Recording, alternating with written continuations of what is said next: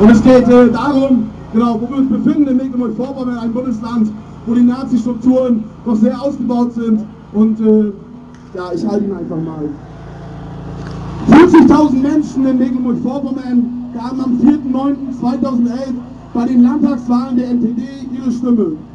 40.000 Menschen in Mecklenburg-Vorpommern entschlossen sich bewusst dazu, die Kreuzbeine einer neonazistischen Partei zu machen. 40.000 Menschen in Mecklenburg-Vorpommern hielten es für richtig, einer rassistischen, geschichtsrevisionistischen, antisemitischen Partei den Wiedereinzug in den Landtag zu ermöglichen. Auch in der Hansestadt Rostock stimmten mehrere hundert Menschen für die NPD. Wir befinden uns hier in MacPom, das einzige Bundesland neben Sachsen, in dem die NPD im Landtag sitzt.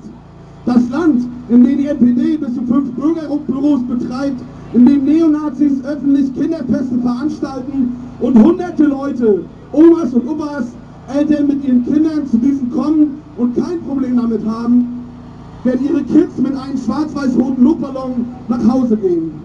Das Bundesland, in dem Faschisten im Landtag sitzen und immer wieder durch rassistische Anträge Hetzregen gegen Nichtrechte und Antifaschistinnen auffallen. Das Bundesland, in dem ein Michael Andriewski Landtagsabgeordneter ist, welcher schon im Jahre 1992 als Akteur der Hamburger Liste Ausländerstopp agierte und kurz vor dem Pogrom in Lichtenhagen Flyer verteilte, in denen die rassistische Stimmung weiter geschürt wurde. Überall in Mecklenburg-Vorpommern finden fast wöchentlich neonazistische Konzerte statt. Ob, wie, ob hier in Grimm in einer gemieteten Getreidehalle oder in den vielen verschiedenen Neonazi-Zentren wie dem Kinghaus in Gelbesmühlen oder den von Hammerskins betriebenen Location in Anklam. Man muss nur einmal die Augen aufmachen und aus dem Winterschlaf erwachen und schon erkennt man in dem ach so tollen Urlaubsland Mecklenburg-Vorpommern gleichzeitig eine Art Wohlfühlinsel für Neonazis. Europaweit gilt das Bundesland als Modellregion für organisierte Faschistinnen. Auch in Rostock es die verschiedensten neonazistischen Strukturen. Die NPD lädt auch hier regelmäßig zu Bürgersprechstunden ein. Auch hier sitzen zwei Neonazis namens Birger Nüssow und Thomas Jäger in der Bürgerschaft. Auch hier, auch die örtliche Kameradschaft der Nationalen Sozialisten Rostock ist nicht nur dann präsent, wenn sie auf ihren Internetseiten Backpfeifen für Schwarze fordert, mit 20 Leuten während der Hanseszel eine Spontandemonstration durch die Innenstadt macht, sondern sie regelmäßig auch als Wahlkampfhelferin für die NPD auftritt, so beispielsweise bei den letzten Landtagswahlen, als sie zusammen mit anderen Kameradinnen über 80.000 Plakate im gesamten Bundesland verteilten. Fast täglich kommt es in Mecklenburg-Vorpommern zu Gewalttaten mit rechtem Hintergrund. In Wismar werden Bewohnerinnen des Asylbewerberinnenheims angegriffen.